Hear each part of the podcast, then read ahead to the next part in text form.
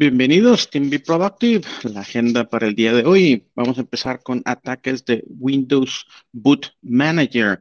También un malware de Android que afectó a más de 10 millones de dispositivos en más de 70 países. Vamos a platicarles un poquito de cómo funciona la aprobación de aplicaciones en iOS y qué tiene que ver con nosotros que siempre hablamos de temas de Microsoft. Un nuevo plan de Microsoft Defender y pues la implementación de seguridad Microsoft 365 con SIS Controls versión 8. Bienvenidos. Bienvenidos. Este es un espacio tecnológico creado para ti, donde encontrarás noticias de relevancia en el mundo de Microsoft, entrevistas a especialistas y líderes en el área de tecnología, análisis de las herramientas de Office 365 todo esto y mucho más. Quédate con nosotros. Esto es Team Be Productive Live.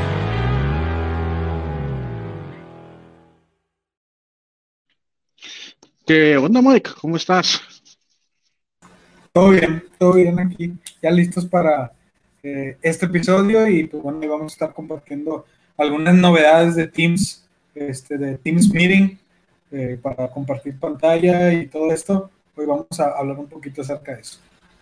Ya, pues para los que no me conozcan, Manuel Nieto, su servidor, y hoy el reto, como muchas de las semanas, es lograr platicar de todos los temas y lograrlo en una hora, ¿no? O en menos de una hora. Entonces vamos a entrar directamente en materia y vamos a platicar un poquito de SIS Controls 8. Nos vamos a empezar casi que, que por el mero principio. ¿Qué son los SIS Controls 8? Bueno, empecemos con qué es SIS. SIS es una organización eh, básicamente que recibe retroalimentación a través de diferentes organizaciones y también a través de diferentes foros de discusión en donde se alimenta información que tiene que ver con seguridad. SIS significa Center for Internet Security. Y entonces ellos, entre otras cosas, publican unos controles y esos controles, si los adoptan las empresas, pues ayudan a que tengamos una, digamos, una mejor situación referente a la seguridad. Y en el caso de MIGESA, el equipo de consulting ha adoptado SIS, y ahorita van a ver un poquito por qué, nos hizo sentido. adoptamos estos controles de la SIS, pues como eh, digamos que una manera de implementar seguridad con los diferentes clientes. ¿Cuál es la situación un poquito del, cuál es el estatus actual, no?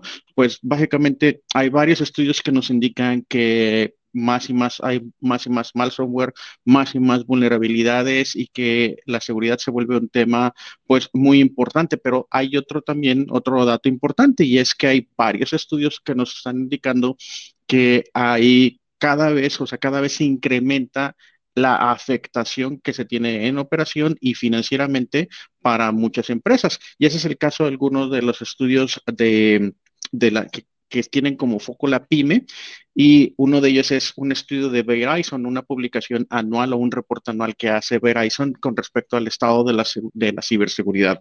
Ese estudio nos dice 43% de las intrusiones en total, de todas las intrusiones de las cuales se reportan en ese estudio, son a las pymes. Entonces, pues no crean que si son pyme, no, no nos, no, no nos va a pasar nada, este, están interesados en las grandotas. No, si eres pyme, te va a afectar. ¿Cuál es la afectación promedio? En el caso de las pymes, según un estudio de Kaspersky Lab, es alrededor de 120 mil dólares, que eso es lo que cuesta recuperar la operación o recuperar los datos y volver a operar. Y también, por otro lado, hay un estudio de Continuum que dice que el 62% de las empresas pymes de este estudio y por lo tanto se cree que la reflexión de la gran mayoría de las pymes o del estado global es que el 62% de las pymes carecen de experiencia para responder ante incidentes de seguridad. Entonces, esa es un poquito la fotografía de cómo se considera que están.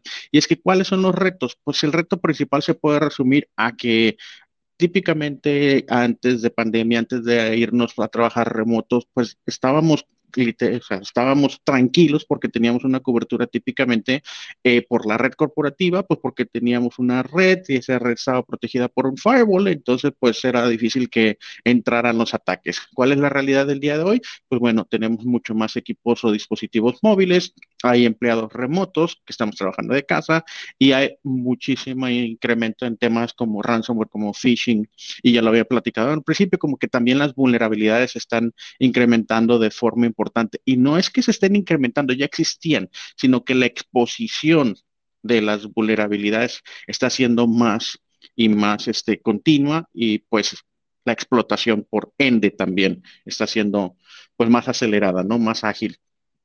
¿Cuáles son algunas de las situaciones típicas que hemos vivido probablemente ustedes, pues nosotros sin duda estas y muchos más, que pues bueno, que está el usuario que típicamente que agarre y dice, oye, pues recibí un archivo, solamente lo abrí y, pues, ups, entonces ya estoy en un problema, ¿no?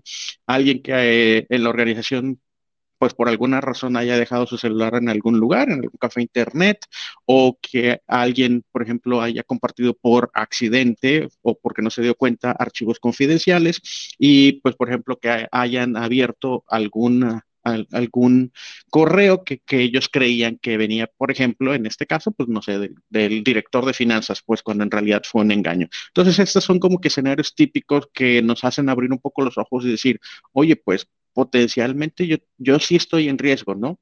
¿Y qué es lo que puedo hacer al respecto?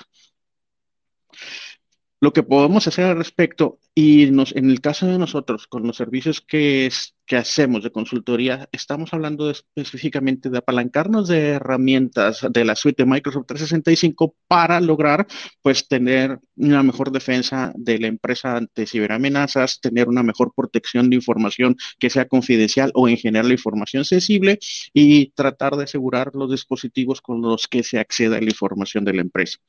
Ahorita vamos a platicarles un poquito el, cómo y básicamente entramos en, en, tema este de materia de la seguridad SIS Controls versión 8. Y luego hago aquí también, aquí hay una, una anotación que dice IG1. Entonces por ahí empecemos. ¿Qué es? ¿Qué son este, básicamente las, digamos, las recomendaciones de seguridad que típicamente adopta Microsoft y con las cuales está mejor alineada? Pues básicamente con la seguridad que tiene que ver con dispositivos, administración de acceso, seguimiento y administración de aplicaciones, información empresarial, seguimiento y seguridad de dispositivos y administración de amenazas. Para todos ellos hay una empresa que se llama Gartner y Gartner, entre muchas otras cosas, hace unos estudios que les denominan comercialmente o que son muy conocidos en la industria como los cuadrantes mágicos de Gartner. Para cada uno de esos cuadrantes mágicos y para cada uno de esos segmentos o digamos qué tipo de, ¿cómo le llamaremos? Digamos que todos esos segmentos, como los tiene definidos Gartner, Microsoft tiene diferentes productos, como lo puede ser el Microsoft 365 eh, en Security, no, Microsoft 365 Defender for Endpoints, Microsoft 365 Defender for Office 365 y, por ejemplo, Microsoft Cloud App Security. Todas estas diferentes ah, aplicaciones o funciones de los servicios de Microsoft 365 están evaluados entre otros, pues en, estos diferentes segmentos de Garner. Y para todos, pues Microsoft ha hecho una gran labor si ustedes se regresan al cuadrante mágico, a la evaluación de estos segmentos hace tres o cuatro años, ustedes van a ver que a lo mejor Microsoft estaba en la parte inferior de los cuadrantes y ahora está en la parte superior e incluso estos son datos, si no me equivoco, del 2020. Y si ustedes buscan los datos del 2021, van a ver que Microsoft ahora está aún más arriba a la derecha. ¿Qué significa esto? que tiene un gran espectro de cobertura y que también este, pues está liderando en, ese aspecto o en ese segmento. Entonces, entre más arriba a la derecha, mejor. Y como ven, pues incluso desde los reportes de 2019-2020, ya Microsoft estaba liderando en varios de estos segmentos. Con eso empecemos a hablar justamente de estándares de la industria.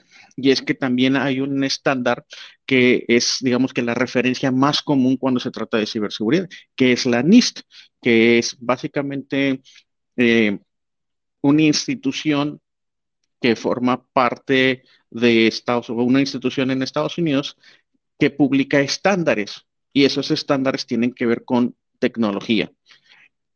Uno de esos estándares es la Cyber Security Framework y hay otros que lo complementan. Ah, la NIST, la publicación de NIST 800-535 y varias publicaciones que hacen referencia a ciberseguridad. Y para decirlo de una forma súper, súper sencilla, los marcos o la referencia de ciberseguridad, hablando de la NIST, que es el National Institute of Standards and Technology, tiene como referencia o como recomendaciones hay que hacer protección de identidad. Hay que hacer o ejecutar protecciones contra amenazas, contra vulnerabilidades y contra ataques potenciales. Hay que proteger la información y hay que tener una administración continua de estas amenazas. Entonces, identidad, datos y dispositivos y luego tener una administración continua de todas las ciberamenazas. Esas en pocas palabras, pero ¿qué es lo que sucede con la Cybersecurity Framework de la NIST? Pues de que no hay una referencia que podamos mapear de una manera súper directa, al menos no publicado por la NIST, en donde digamos, ok, pues sí, buenísimo, hay que proteger la identidad. ¿Qué significa en mi ambiente de Microsoft 365? Esa es una de las razones por las cuales adoptamos nosotros más bien el Center for Internet Security o los, y, los controles que publican. Porque uno, hay un mapeo directo contra el Cyber Security Framework y otros. Y número dos, este, también hay varios benchmarks y varias guías que nos ayudan a ver recomendaciones específicas para Microsoft 365. Esa es una pues, de las grandes ventajas que tenemos al adoptar los SIS controls. Además, obviamente hay una asociación este, entre Microsoft y SIS para que estas publicaciones y estas guías se mantengan actualizadas. Si nos vamos específicamente a lo que serían los SIS controls o el SIS Controls Navigator, vamos a ver aquí que esta son la lista de controles que existen para las, para las, o cual que son los SIS Controls, ¿no? Hay desde el SysControl 1, básicamente hay una enumeración de estos controles desde que van desde el 1 hasta el 18. Y desde el 1 hasta el 18, después tenemos esto que se llaman, o que se ve aquí como IG1, IG2, IG3. IG significa Implementation Group o grupos de implementación. ¿Cuál es la idea básica? La idea básica es de que tú empieces con una implementación del, grupo de implementación 1 y conforme vayas madurando, después implementas el 2 y después implementas el 3. El grupo de implementación número 1 típicamente en la industria se le conoce como ciberhigiene básica. ¿Ok? Y luego dices, ok, pero pues estabas hablando de que hay un Cyber Security Framework de la NIST y de hecho ese sí lo he escuchado. Este, ¿qué, ¿Qué es lo que no tiene la CIS que tiene, que sí está en el Cyber Security Framework? Ah, bueno, pues para eso justamente es esta página, que obviamente como en todas las semanas está en la sección de descripción del video en YouTube. Entonces vamos a ver, aquí puedo yo comparar los controles de CIS contra algunas otras metodologías o marcos de referencia de la industria, como por ejemplo el Cyber Security Framework. Pero también están otros, tanto HIPAA como la, la matriz de Mitre. Y pues, para ejemplo, tomemos este de aquí. Vamos a aceptar los cookies para que me dé espacio. Y vamos a ver cómo se compara y cómo se mapean estos controles contra el Cyber Security Framework. Pues aquí vamos a ver literalmente que hay un mapeo prácticamente completo en todos los controles hasta el 18. Entonces, de ahí que también nosotros estemos tranquilos con la implementación de SIS, porque como les estaba diciendo también, este, además de tener los diferentes controles. Estos controles están aterrizados y tenemos diferentes guías. Tenemos, además de, si nos estoy viendo la página de la CIS, además de los controles, pues también tenemos una comunidad. También tenemos un set de recomendaciones. Aquí vamos a hacerlo un poco más grande. Y lo hice demasiado grande.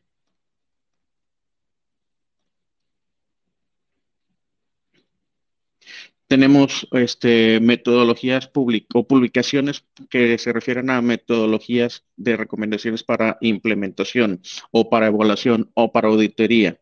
Tenemos una comunidad, tenemos una herramienta que es el CISAT, que es una herramienta que nos ayuda a automatizar la auditoría justamente de si estamos cumpliendo con los controles o no. De hecho, es una auditoría que nos ayuda a detectar si estamos implementando bien las recomendaciones que ya se tienen, en dónde, ah, en, los, en, la, en la parte de los benchmarks. Y en los benchmarks son literalmente publicaciones y existen publicaciones para diferentes plataformas. Entre las plataformas que tienen una publicación o para las cuales tienen una publicación está obviamente Microsoft 365 y obviamente Azure.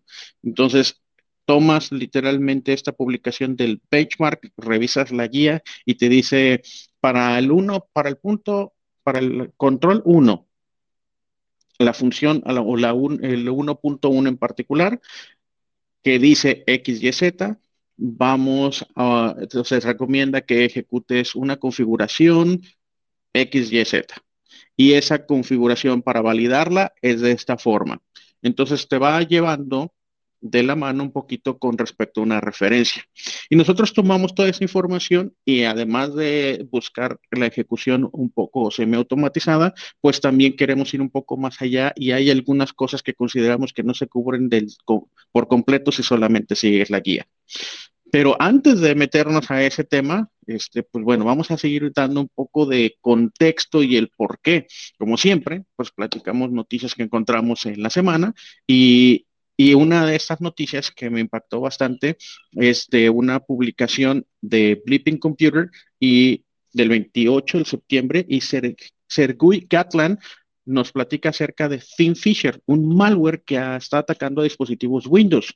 ¿Cómo, ¿Cómo lo hace? Bueno, básicamente es explotando una vulnerabilidad que potencialmente existe en algunos dispositivos de hardware, eh, donde a través de una actualización apócrifa de UEFI hace unas modificaciones al UEFI y eh, implementa FinFisher, que es una, una, suerte de bootkit. A lo mejor ustedes han escuchado rootkit para los celulares. Bueno, bootkit básicamente es un malware que se ejecuta en el momento de buteo y en este caso lo están implementando directamente en el firmware.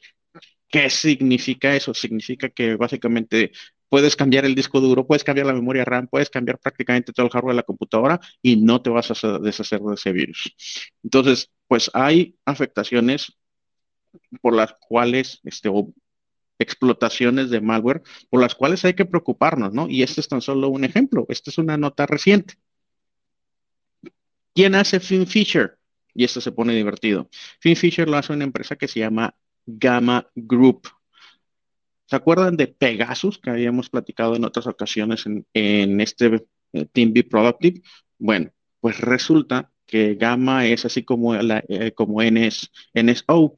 Hacen programas que, o aplicaciones que ellos dicen que solamente se venden específicamente a, a agencias de gobierno o este, a a agencias gubernamentales que implementan la ley y pues por alguna simpática razón desconocida termina en manos de, gente que no tiene buenas intenciones.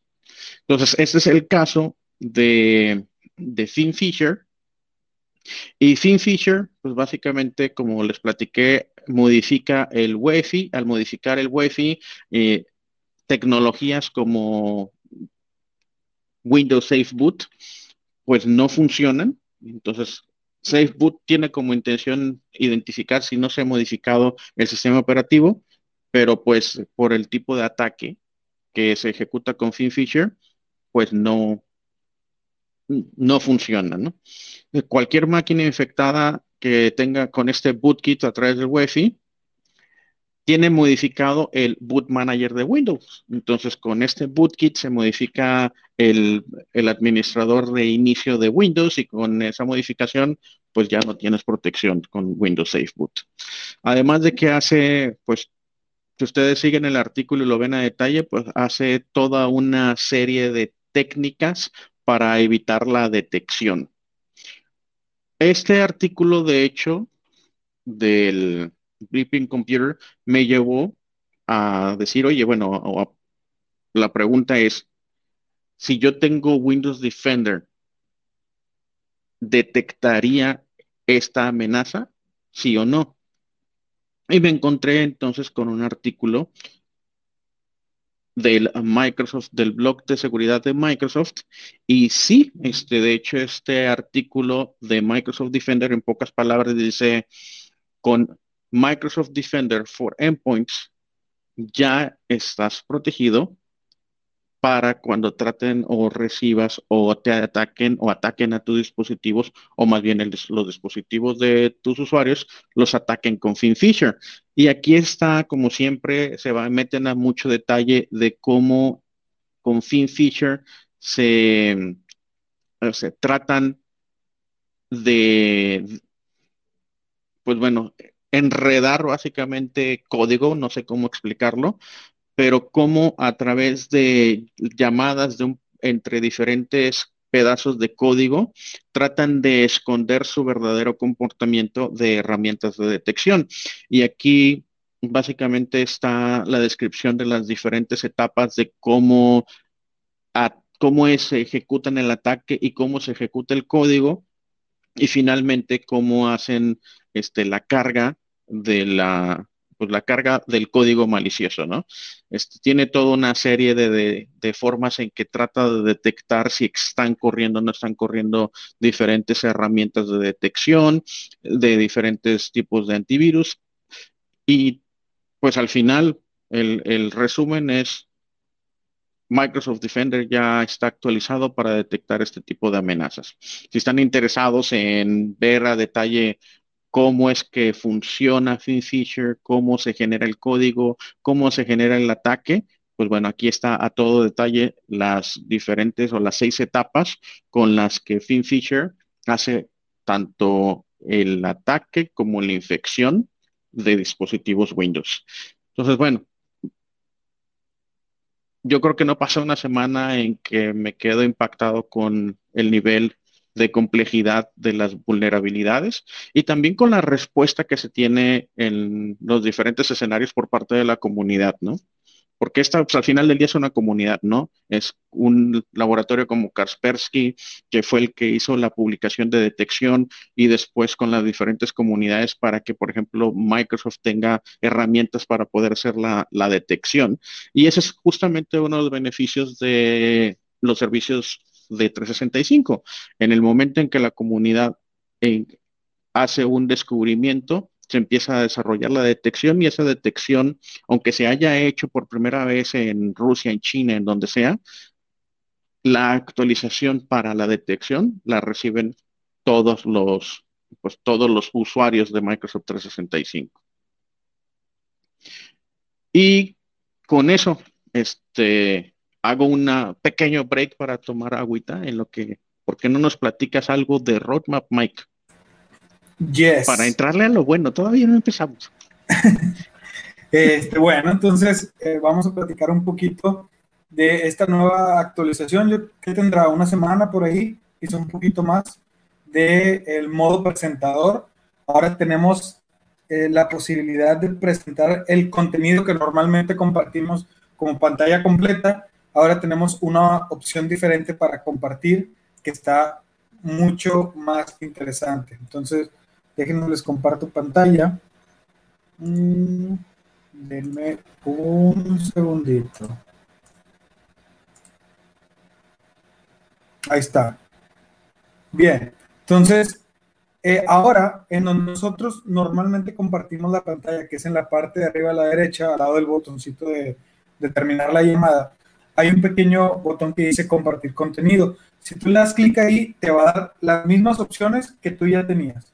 Sí, eso no ha cambiado. Pero además, va a aparecer agregada unas nuevas opciones que dice modo presentador y te van a salir unos pequeños recuadros. No sé si aquí venga la foto. Sí, mira.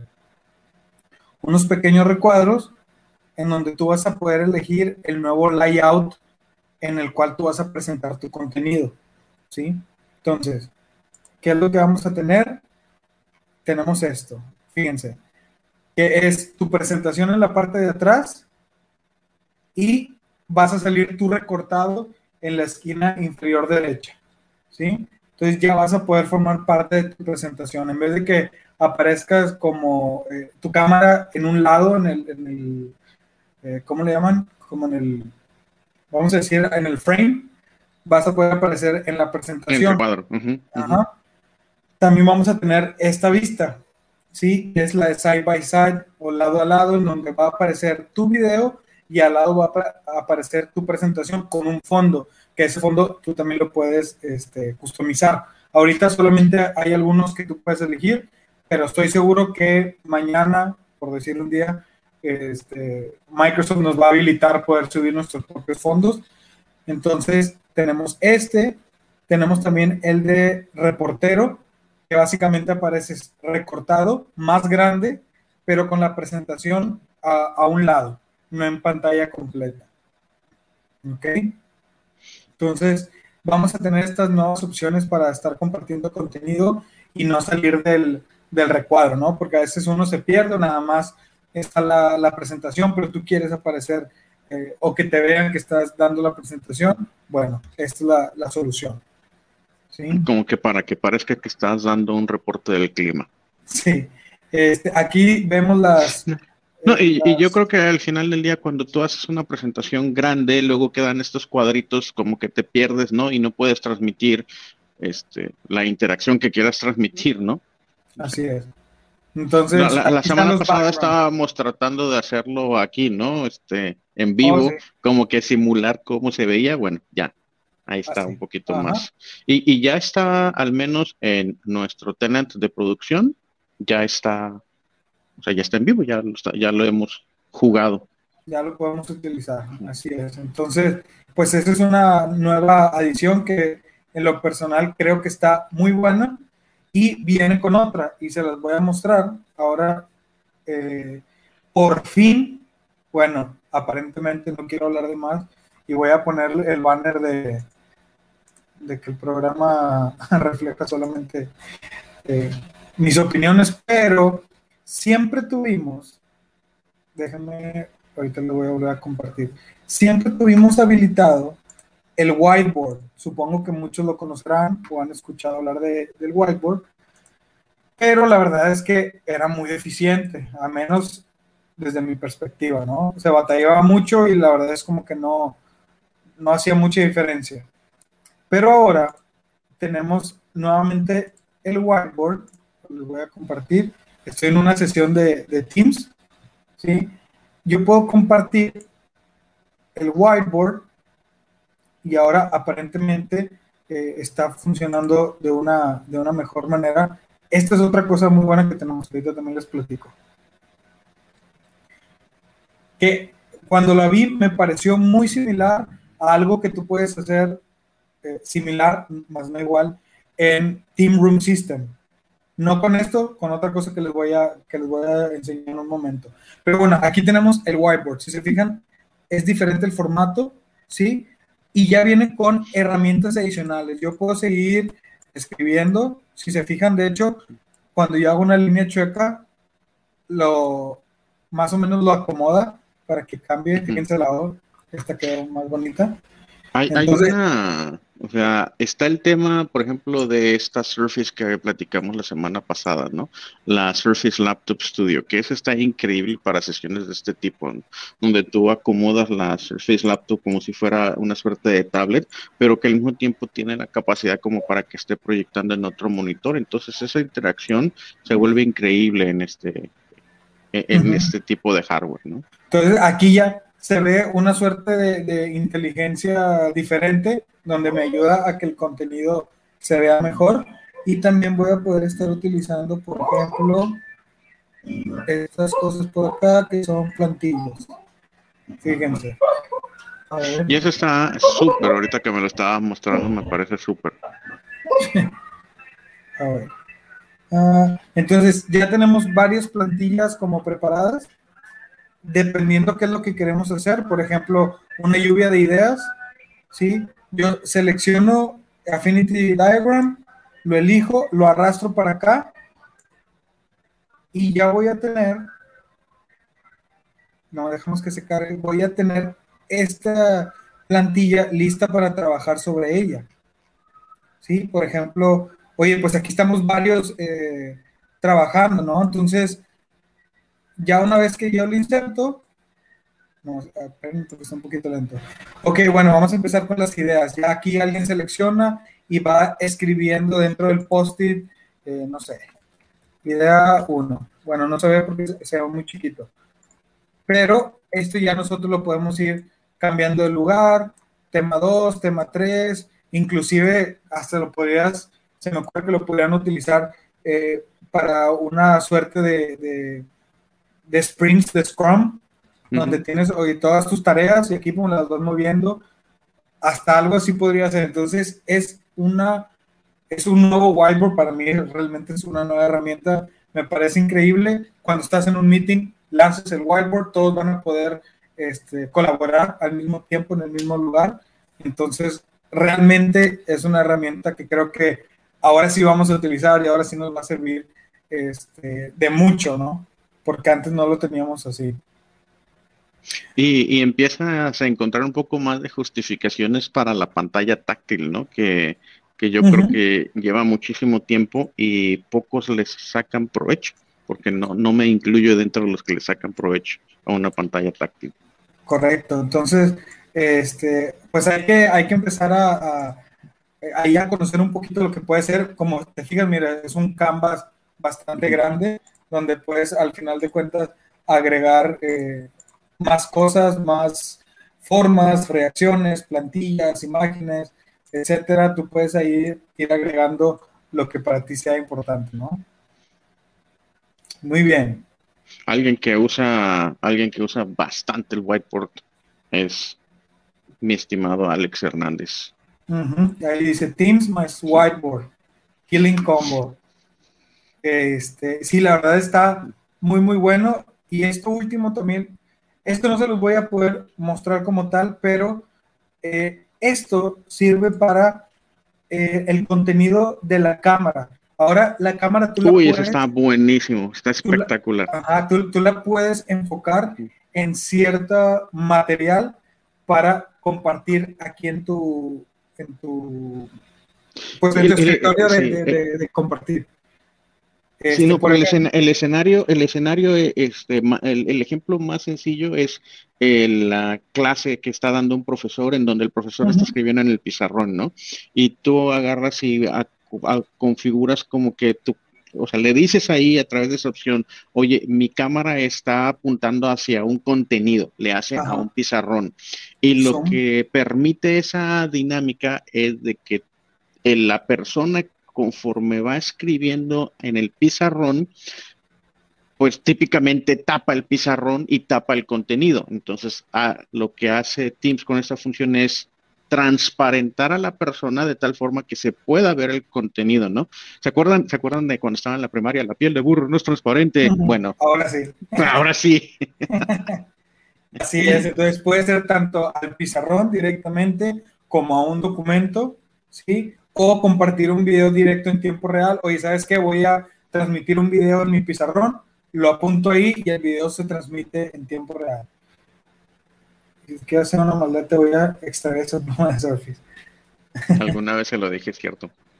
entonces, realmente estas son adiciones muy, muy interesantes que nos pueden servir muchísimo a la hora, tanto para una cuestión de una junta o como decías ahorita Manuel, en la parte educativa vamos a tener también la opción de, eh, de poder compartir mejor el contenido, ¿no? Entonces, uff, o sea, es unas nuevas herramientas increíbles. Increíbles. Bueno, entonces, eh, voy a regresar con un temita y es que tenemos una excelente noticia por acá que voy a poner, que voy a poner aquí coladita, ¿no? Hay un nuevo plan de Microsoft Defender for Endpoint Plan 1 y ese es un plan de licenciamiento. Básicamente te, resumo el, punto con la noticia de impacto, la parte de impacto es todos los que tienen Microsoft 365 E3 ya tienen Microsoft Defender for Endpoints. Y esa es una super noticia. En pocas palabras, ¿qué fue lo que hicieron? Hicieron ahora Microsoft Defender for Endpoint, lo dividieron en, dos planes, el plan 1 y el plan 2. El plan 1 ahora ya está incluido en Microsoft 365 E3. Todos los eh, empresas que tienen E3 ya, si no tienen, ya están pronto a tener Microsoft Defender for Endpoints cosas simpáticas que se incluyen en este artículo. Dice que en los últimos meses han, han hecho un seguimiento, un reporteo de principalmente de ransomware a las diferentes empresas y han visto un incremento del 121%. Entonces, este es básicamente de julio del 2020 a julio del 2021. Yo asumo, porque no encontré la fuente, que esto se refiere incluso específicamente a empresas o organizaciones que tienen licenciado Microsoft 365. Entonces, otro dato en donde también estamos viendo, se está reforzando de que esto no se está deteniendo, esto no se está reduciendo, sino todo el contrario, está incrementando. Entonces, cada vez se vuelve más importante que le prestemos atención a la seguridad.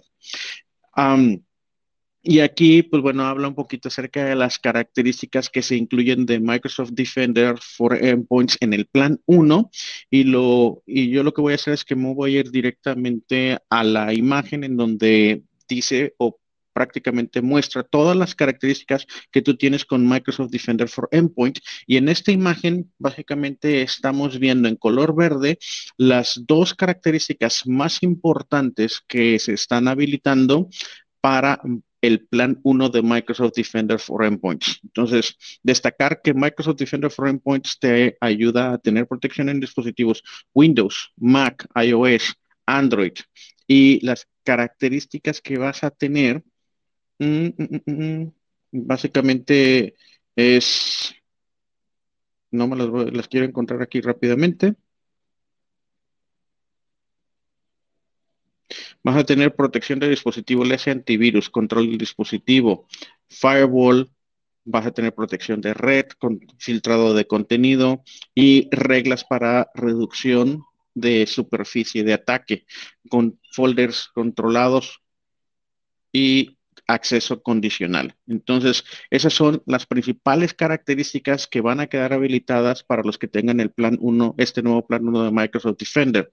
Más abajo en el artículo vienen las características del plan 1 comparadas contra las del plan 2. ¿Qué nos perdemos? Pues principalmente la parte de respuesta automática, la detección o investigaciones automatizadas, administración de amenazas, la investigación eh, de amenazas, la parte de sandbox. La parte de sandbox que básicamente es una serie de herramientas que cuando existe una sospecha de vulnerabilidad o de explotación, se en, en los servidores de Microsoft primero se ejecuta y después se, con base en el resultado se ejecutan reglas y Microsoft Threat Experts. Microsoft Threat Experts es una característica muy simpática que en la consola, directamente en la consola de Microsoft 365 Security, para tus casos en particular, para tus usuarios en particular, recibes una sección de comentarios que es gente de Microsoft que a mano dice, ah, con base en tu ambiente en particular, yo veo esto y te publican una serie de recomendaciones. Muy interesante. Entonces, pues bueno, ahí las diferencias principales entre plan 1 y plan 2, como muchos de los artículos de los blogs de seguridad de Microsoft se van a mucho más detalle. Y aquí ah, me quiero ir a la parte de licencia porque esto es lo que quiero resaltar bastante. Uno, si tú tienes cualquier plan de 365, puedes adquirir el, el Microsoft Defender for Endpoint Plan 1 como algo standalone una licencia que compras de manera independiente. Pero si tú tienes o adquieres licenciamiento Microsoft 365 3 ya va a estar incluido y esto es lo que me voló la cabeza que me parece genial. ¿Qué es lo que pasa si tú ya tienes hoy un Microsoft 365 E3? Ah, pues bueno, lo vas a tener las características de manera automática. Entonces, si es lo que decía, si no lo tienes, ya lo vas a tener. Entonces, esta me parece una súper, súper excelente noticia. Con eso, me regreso a la presentación que estábamos, que estábamos viendo y seguimos platicando de,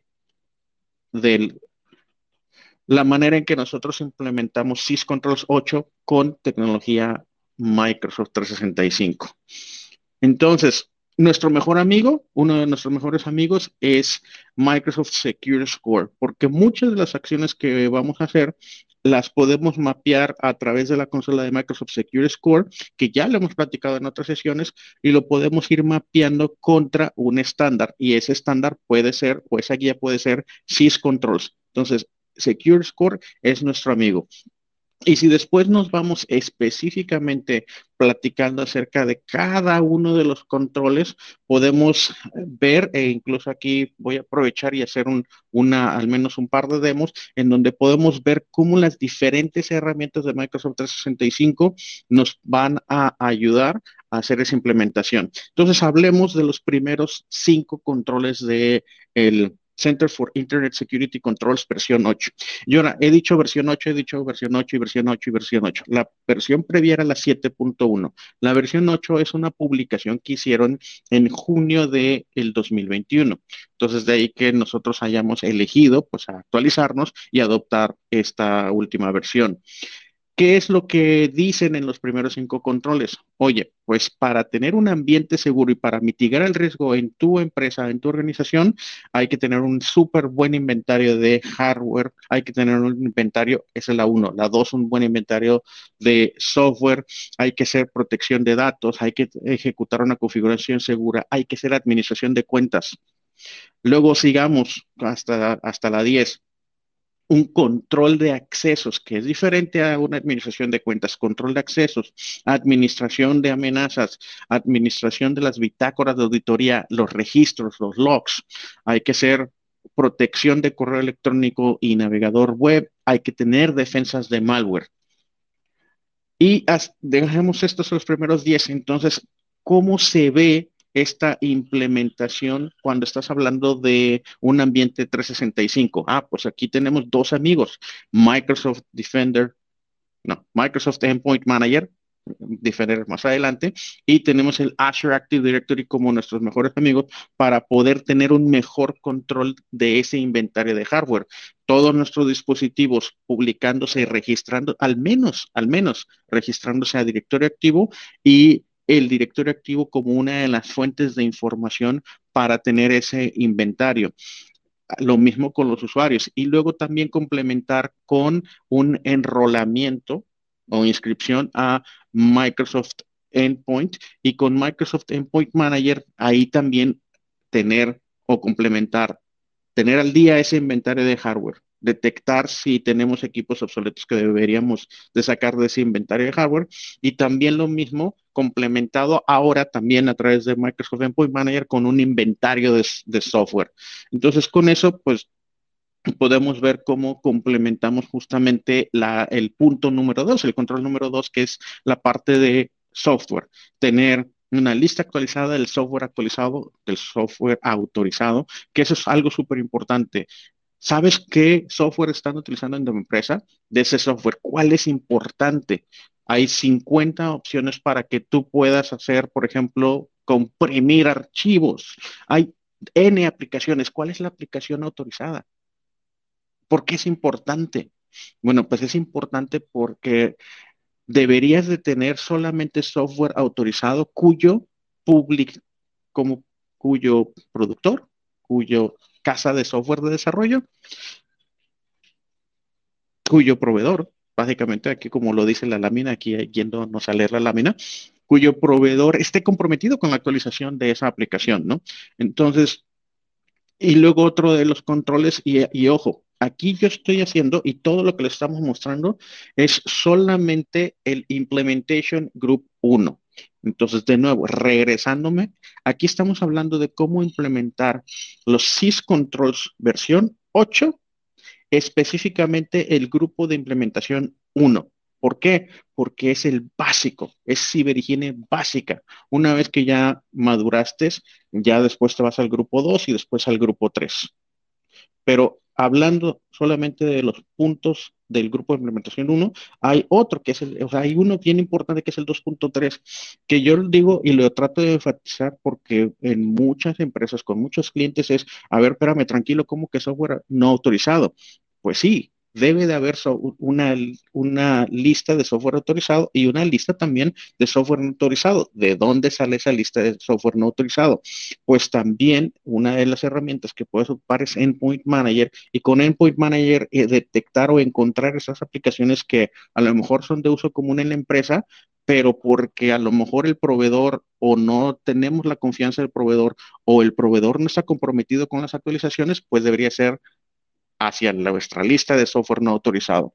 Oye, esto suena complejo, ¿no? Pues bueno, para eso tenemos justamente el tema de las, eh, de, las herramientas, ¿no? Entonces, Tres, protección de datos. Bueno, tenemos que tener un proceso una, publicado de la gestión de información, inventario de esa información o datos, las listas de control de acceso a esos datos, le hace, por ejemplo, sensibilidad y la clasificación de los datos, retención, cuáles van a ser nuestras políticas de retención de la información, cómo, cuáles son, cuáles son nuestras políticas y procedimientos para eliminar esa información y esa información en dónde está residiendo, en donde sea que esté residiendo, le hace, por ejemplo, PCs, o sea, dispositivos, deben de tener encripción esos dispositivos. Y eso es supremamente importante.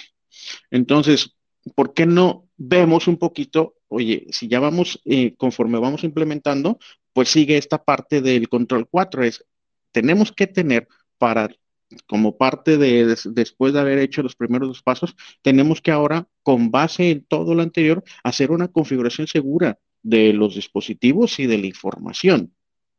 Y tenemos que tener justamente que, es, que esas políticas vayan al punto de, por ejemplo, 4.3, el bloqueo automático de los dispositivos por inactividad, que suena muy básico, pero que es una práctica porque, pues porque estás protegiendo información, porque estás protegiendo identidad. Oye, debo de tener firewalls en el dispositivo, tengo que tener un firewall en el dispositivo, tengo que tener una gestión segura de cómo administro pues todo mi ambiente. Y si lo vemos específicamente, oye, pues vamos a ver esto que me estás hablando en un ambiente de Microsoft 365, ¿cómo se ve?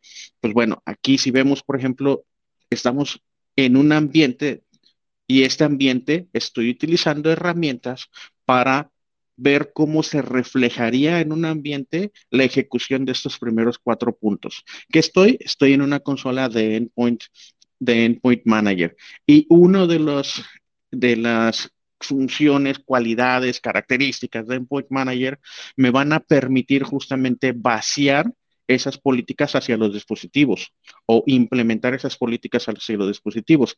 Tengo la capacidad de ejecutar lo que le llaman o que le denominan eh, baseline security y yo puedo hacer digamos que mis perfiles o mis baselines de seguridad que yo voy a definir para mi ambiente. Y con esos baselines tener uno, control y entendimiento y reporteo de quiénes lo cumplen y quiénes no lo cumplen. Y por otro lado, ejecución de eso. Entonces, ¿por qué no nos vamos específicamente, nos saltamos a lo mejor un par de demos y decimos, oye, voy a poner políticas de Defender y con esas políticas de Defender, yo, por ejemplo, podría decir oye, voy a hacer mi perfil y con mi perfil voy a poner una serie de características mínimas para que yo haga una protección básica de mis dispositivos Windows 10.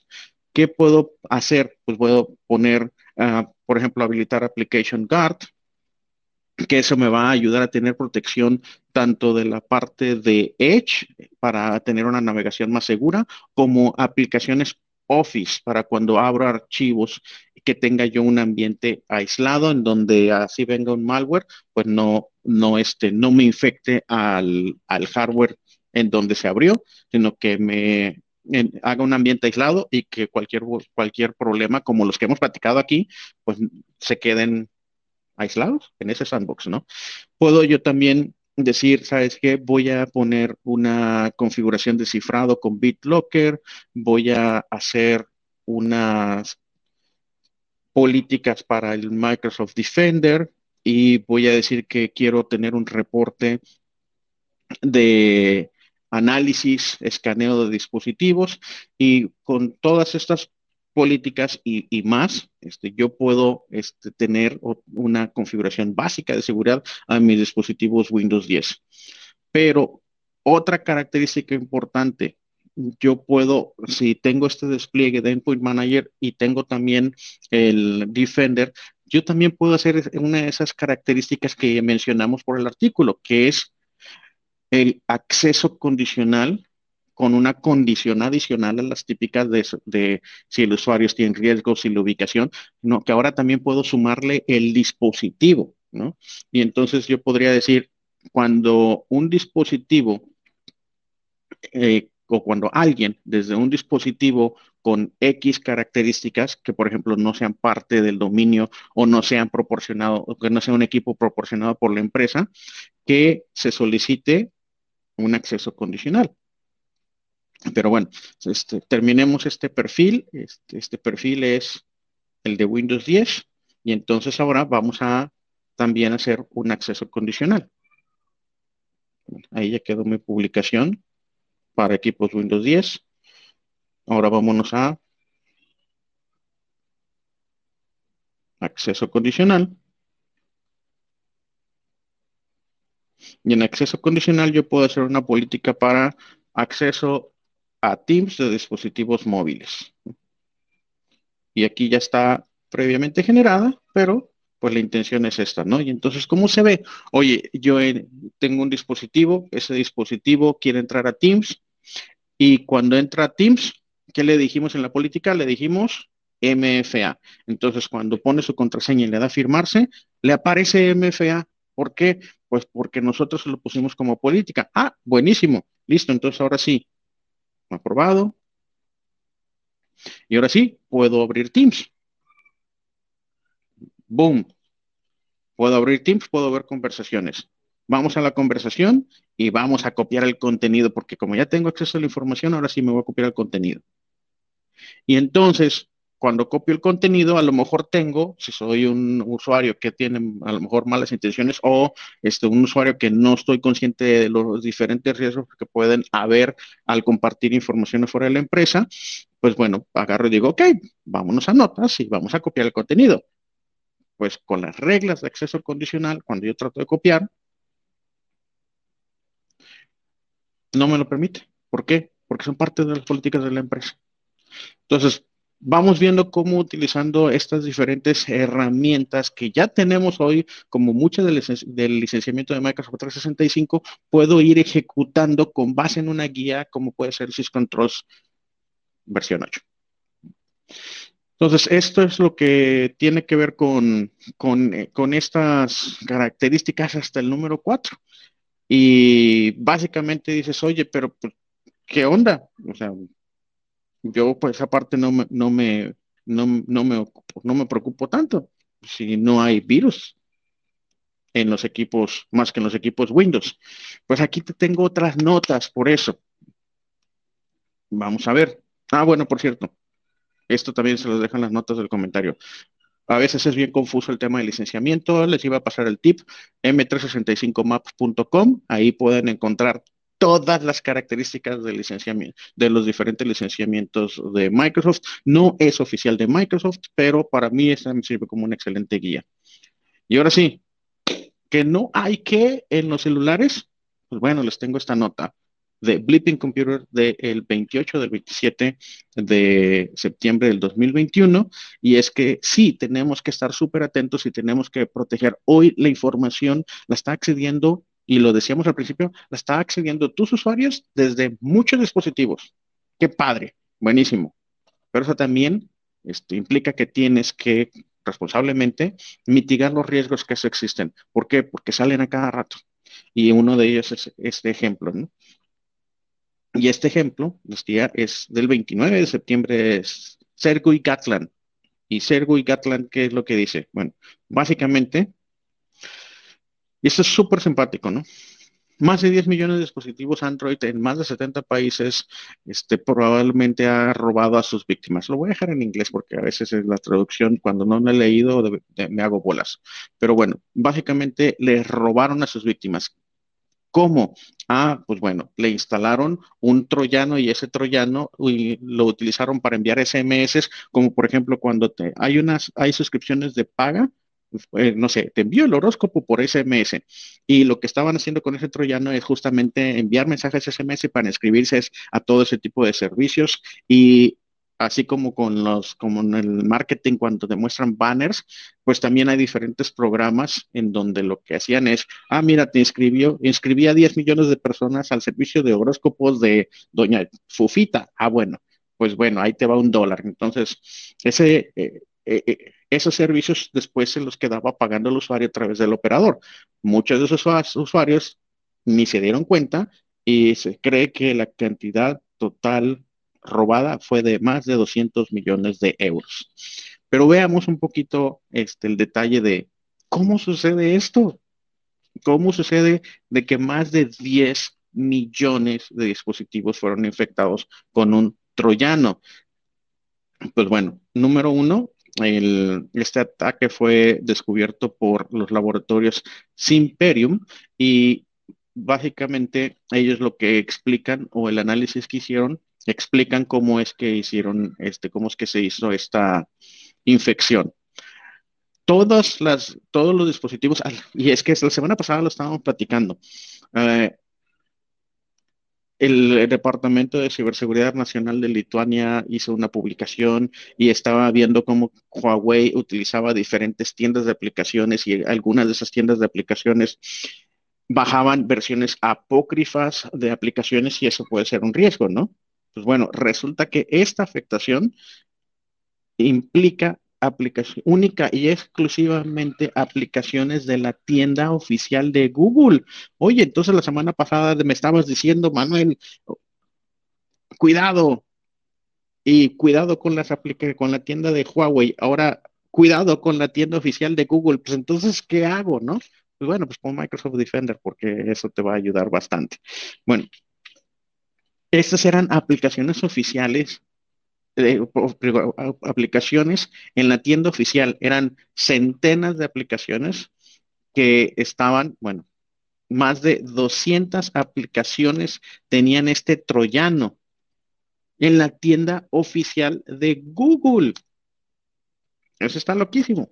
Ese troyano se llama Grift Horse y con eso hacían, pues ya les platiqué, ¿no? Bueno, básicamente se inscribían a diferentes servicios a través, me enviaban SMS sin que tú lo vieras y se inscribían a una cantidad de servicios y esos servicios son de cargo al usuario a través de su recibo telefónico.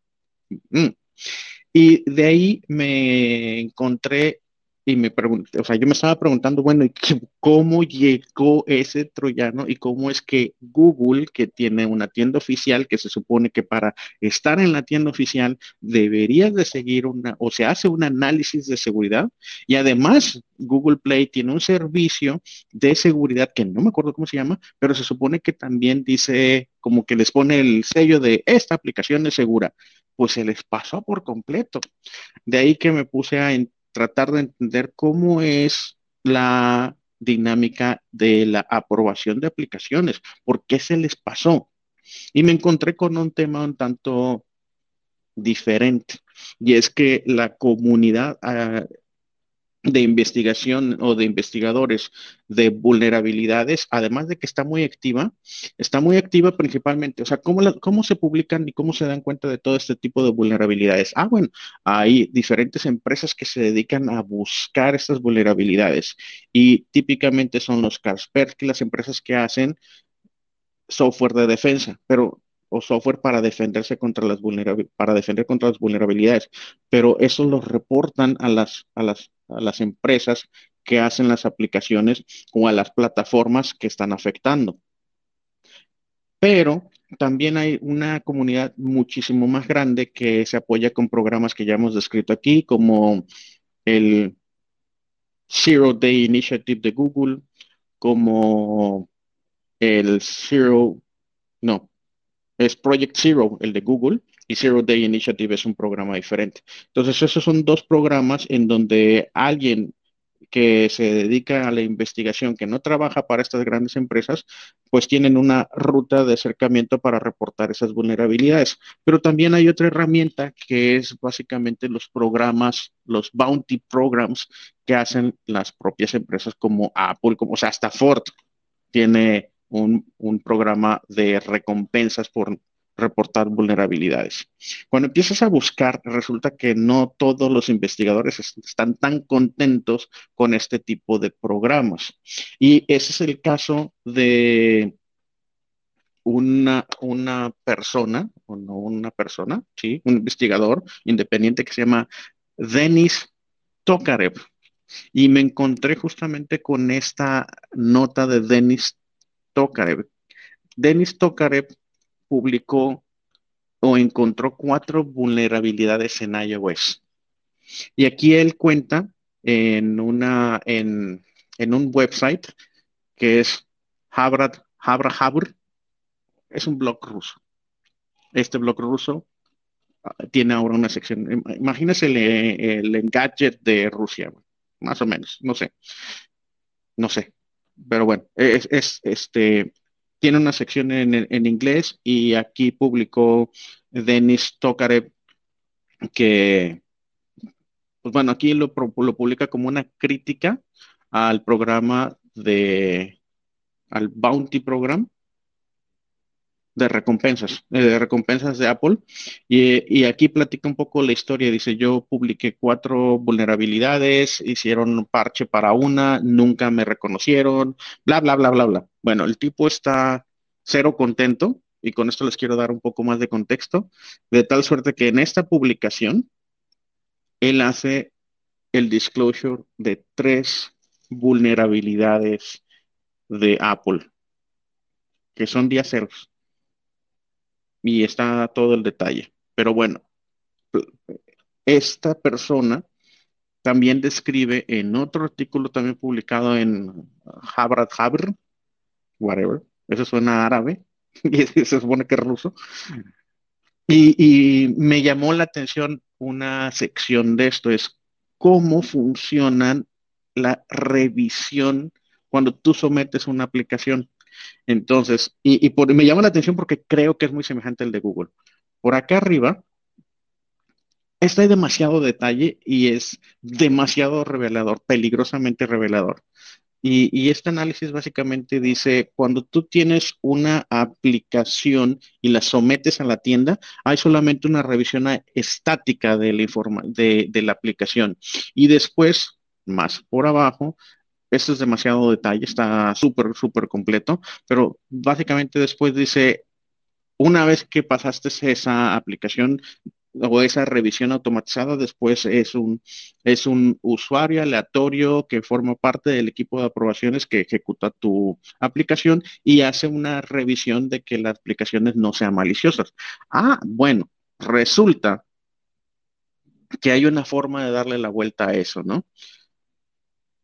Una de las cosas que puede hacer es que la aplicación se conecte a un servidor remoto, eh, envíe los detalles de la sesión y si los detalles de la sesión cumplen X, Y, Z, pues entonces no hace nada malo. Y si, y si no, si, si considera que está con, ah, con, un usuario normal, pues entonces hace, hace lo que se supone que, o sea, lo, ah, ejecuta la parte del programa que tiene malas intenciones. Tan es así que incluso él pone el detalle y pone la referencia a la publicación. Dice, tan es así que Charlie Miller, un investigador, fue baneado de la tienda de Apple. ¿Por qué? Porque desarrolló una prueba de concepto donde básicamente hace lo que se describe arriba. Hago una aplicación que bajo ciertas características se porte bien y bajo ciertas otras características, cuando creo que estoy con un usuario normal, pues le robo. Le robo las fotos y sus contactos y los subo, este, y las subo a un servidor. Bueno, esa aplicación pasó. ¿Cómo se dio cuenta Apple? Nunca se dio cuenta. ¿Hasta cuándo? Hasta que Miller lo informó de manera pública esta vulnerabilidad. No solamente eso, aquí dice, según, eh, según Dennis, según Dennis, que ojo, bajo el contexto es, es una persona que está enojada con este proceso, ¿no? Dice que Uber, pero hace referencia al artículo, sí, gracias Mike, eh, Uber también se encontró que estaba espiando en los usuarios iOS, ¿sí? A ellos nada más les dieron como que un, oye, warning, ¿no? ¿Y qué dice? Que Uber estaba revisando si el, el usuario estaba cerca de las instalaciones de Apple en Cupertino y si eso era el caso, entonces el código malicioso no se ejecutaba para evitar que detección por empleados de Apple.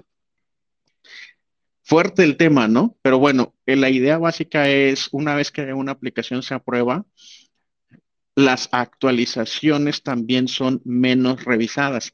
Entonces, potencialmente sabiendo o no el, proveedor original de la aplicación, eh, se está cargando este troyano o no, o potencialmente estas personas desarrollaron X cantidad de aplicaciones buenas, las aprobaron a la tienda y después las cargaron con troyanos. Hay un caso muy, muy, muy, o sea, que incluso yo, yo, este, medio viví de cerca una, una aplicación buena que se llama Cam Scanner. Me estoy yendo a los extremos, pero por ejemplo, Cam Scanner en algún momento dijo, oye, pues sabes que no estoy monetizando lo que yo quería, o al menos esa es mi interpretación con base en las noticias o la información pública, y empezó a poner un comportamiento en la aplicación que mandaba, eh, que mandaba a llamar sin que tú te dieras cuenta, mandaba a llamar publicidad. ¿Con qué objetivo? Pues de que tuvieran un, revenue share de esa publicidad, ¿no? Entonces, pues bueno, hasta las mejores familias. El punto es de que hay muchos riesgos, ¿no? Creo que ya les quedó súper claro. Entonces, bueno, regresando un poquito a este tema de la, de la presentación, pues es por eso que es importante poner en práctica este tipo de, este tipo de controles y programas, ¿no? Entonces, vámonos para platicar súper rápido qué podemos hacer, por ejemplo, con el control número 6, administración de accesos. Ah, pues tenemos características como conditional access, como single sign-on, como always on VPN, como privileged identity management. Hay que desplegarlos en nuestro ambiente. ¿Qué hay con respecto a la 7? Hay que tener una administración continua de amenazas y para eso también tenemos herramientas como Microsoft Endpoint Manager en conjunto con Cloud Security, en conjunto de Microsoft Defender for Endpoint. Y aquí no quiero dejar de hacer esta pequeña muestra en donde yo me estoy metiendo para tratar de, una vez que ya ejecutaste, pusiste todos los controles, puedes utilizar el Microsoft 365 Security Center, que es este que estamos viendo aquí. Y esto nos permite tener este control de amenazas porque si me muestras información, por favor, Security Center, no. Entonces, aquí este, vamos a tener una información de la telemetría general de nuestro ambiente. ¿Cuál es el estado actual de nuestra exposición? Ah, pues tenemos un score. Aquí me dice que yo tengo un score de mi ambiente de 53 de 100 y podemos ver cuál es el cuáles son las top amenazas en software, cuáles son las top amenazas con respecto a, actividades, comportamiento de mis usuarios. ¿Cuáles son los dispositivos de mayor riesgo? No importa si son dispositivos PCs, dispositivos, ah, dispositivos móviles como iOS, incluso Mac, ¿no? Y entonces, también tengo una manera de decir, ok, aquí hay toda una serie de recomendaciones de seguridad. Por ejemplo, algo que no podría, a lo mejor no cabe en la cabeza de muchos y es, oye, WinRAR, ¿por qué WinRAR en tu ambiente es, un, es una recomendación de seguridad? Ah, pues porque resulta que eh, hubo, por ejemplo, una vulnerabilidad publicada para todas las versiones menor a 6.0 de que podían hacer ejecución de código remoto una persona maliciosa. ¿Cómo era? Ah, pues bueno, era ejecutando, eh, eh, mandando llamar el mecanismo de actualización y con eso enviar una versión apócrifa. Pero bueno, ¿cómo sé ese detalle? Ah, pues aquí tengo una, una pequeña un, breve, una breve descripción, pero si yo quiero tener más detalle, lo puedo dar clic y puedo decir, ah, bueno, estos son los dispositivos que están, que están afectados o que son vulnerables. Y mira, aquí también tengo incluso, puedo consultar las publicaciones de los artículos de CBE que corresponden a esa vulnerabilidad. Ah, entonces hagamos algo. Tengo que hacer acción de remediación y gracias, pero me mandó error. Entonces yo puedo asignar, si pudiera asignar, yo podría asignar a alguien una acción de remediación de seguimiento. Y si bien, pues bueno, siempre cuando falla error, pues aquí tenemos la otra, la otra opción. Pero bueno, y también podría incluso este, decir quién es el responsable y que haya, por ejemplo, una acción que se ligue con mi planner. Entonces, tomo la del 5.7, que esa ya estaba hecha, y ahí puedo decir, quiénes son los responsables, quién es el seguimiento, si quiero hacer una tarea o to do o no. Pero también como eso podría hacer una excepción. Entonces, ¿sabes qué? Esta es una amenaza, está en mi, ambiente, pero no me importa. Entonces también puedes decir por qué documentarlo y sacarlo de tu tarea de remediaciones. Entonces, con eso yo también puedo ver cuál es el estatus actual de mi ambiente, Aquí tengo un inventario de software. En mi ambiente tengo 817 aplicaciones. ¿Son de riesgo o no son de riesgo? ¿Tengo que preocuparme o no, o no tengo nada de qué preocuparme? Esa es, digamos que, una manera de verlo. E incluso de esa manera también puedes ver tu ambiente de Windows 10. Y, y en en tu ambiente también esta es una manera de que puedas tener un mejor seguimiento de las actualizaciones. Aquí en mi ambiente tengo 13, 17, 3, 17 dispositivos. Esos 17 dispositivos ¿Tengo algo de qué preocuparme o no tengo algo de qué preocuparme? ¿Cómo están en tema de las actualizaciones? ¿En qué versiones están? ¿Cuáles son las amenazas que se ha detectado históricamente en mi ambiente? Ah, bueno, pues aquí tengo un montón, 974. ¿Cómo está la distribución de versiones de este software? En este caso estoy hablando de Windows 10. Y también puedo ver cuáles son los parches que tengo por ejecutar o los que ya he implementado en mi ambiente. Obviamente esto también puedo aplicar los diferentes filtros. Y si yo me voy incluso también a otra parte, que es el Cloud App Security, yo puedo incluso ver también mayor nivel de detalle y tener un score específico para tanto aplicaciones instaladas como aplicaciones que se están utilizando en la nube yo, por ejemplo, aquí en este ambiente tengo, generé un reporte y que cuando genere ese reporte tengo un número de alertas. Entonces, digamos que con en mi ambiente de Cloud App Security, yo tengo el entendimiento o un mejor entendimiento de qué aplicaciones se utilizan en mi ambiente. Ah, pues se utiliza Skype, se utiliza Change Online, se utiliza el Microsoft Dynamics. Y aquí esas aplicaciones que se utilizan en mi ambiente están este, identificadas por usuarios, están identificadas por IP que lo están utilizando y también para cada una de esas aplicaciones, gracias a la información que se sincroniza prácticamente todos los días por parte del centro de seguridad de Microsoft, tengo un score y ese score me indica qué tan confiable es cada una de las aplicaciones. Entonces, en mi ambiente aquí tengo las aplicaciones que tienen 10 pero vamos a entender si yo, además están clasificadas por categorías, si yo me voy a la parte de aplicaciones que se están utilizando en mi ambiente que se refieren a social network. Ah, pues bueno, vamos a ver, aquí tengo Facebook. El Facebook tiene siete. ¿Por qué tiene siete? Ah, pues porque estoy viendo ciertos aspectos generales de la empresa que están bien calificados, pero luego si me voy más abajo, tengo ciertos aspectos que tienen que ver con compliance, en los cuales no tienen eh, cumplimiento con ISO 27001, con HIPAA, o al menos no de la manera completa.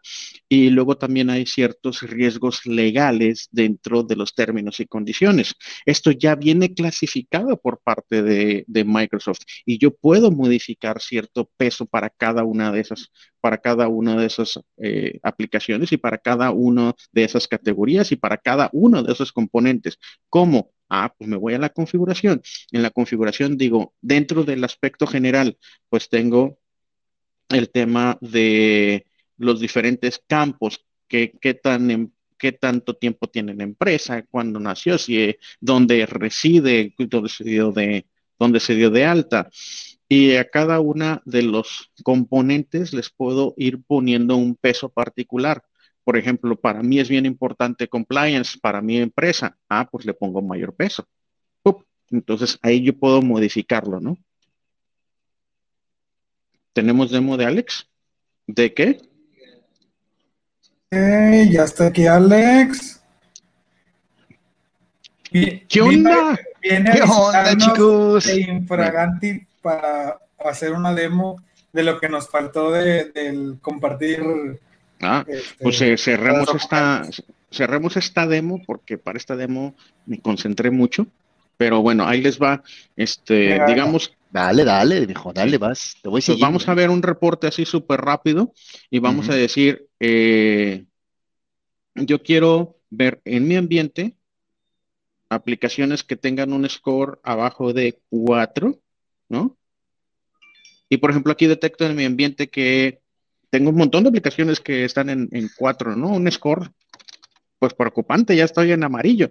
Y que, obviamente también tengo las clasificaciones. Entonces, si yo agarro y digo, eh, oye, ¿sabes qué? Vamos a ver aplicaciones de cloud storage. ¿Por qué no están utilizando OneDrive? Y ahí en la conversación de aplicaciones aprobadas y aplicaciones no aprobadas. Ah, mira, están utilizando cosas que yo nunca había, Spider Oak, ¿qué es eso, no? PowerFlux, ¿qué es eso? Entonces, pues nada, pues deshabilitemos aplicaciones, podemos deshabilitar las aplicaciones directamente. Y esto, ok, vamos a poder poner alertas, vamos a poder poner políticas y esas políticas nos ayudan a que de manera automática se ejecute una acción con respecto a aplicaciones que yo identifique como no aprobadas o sancionadas.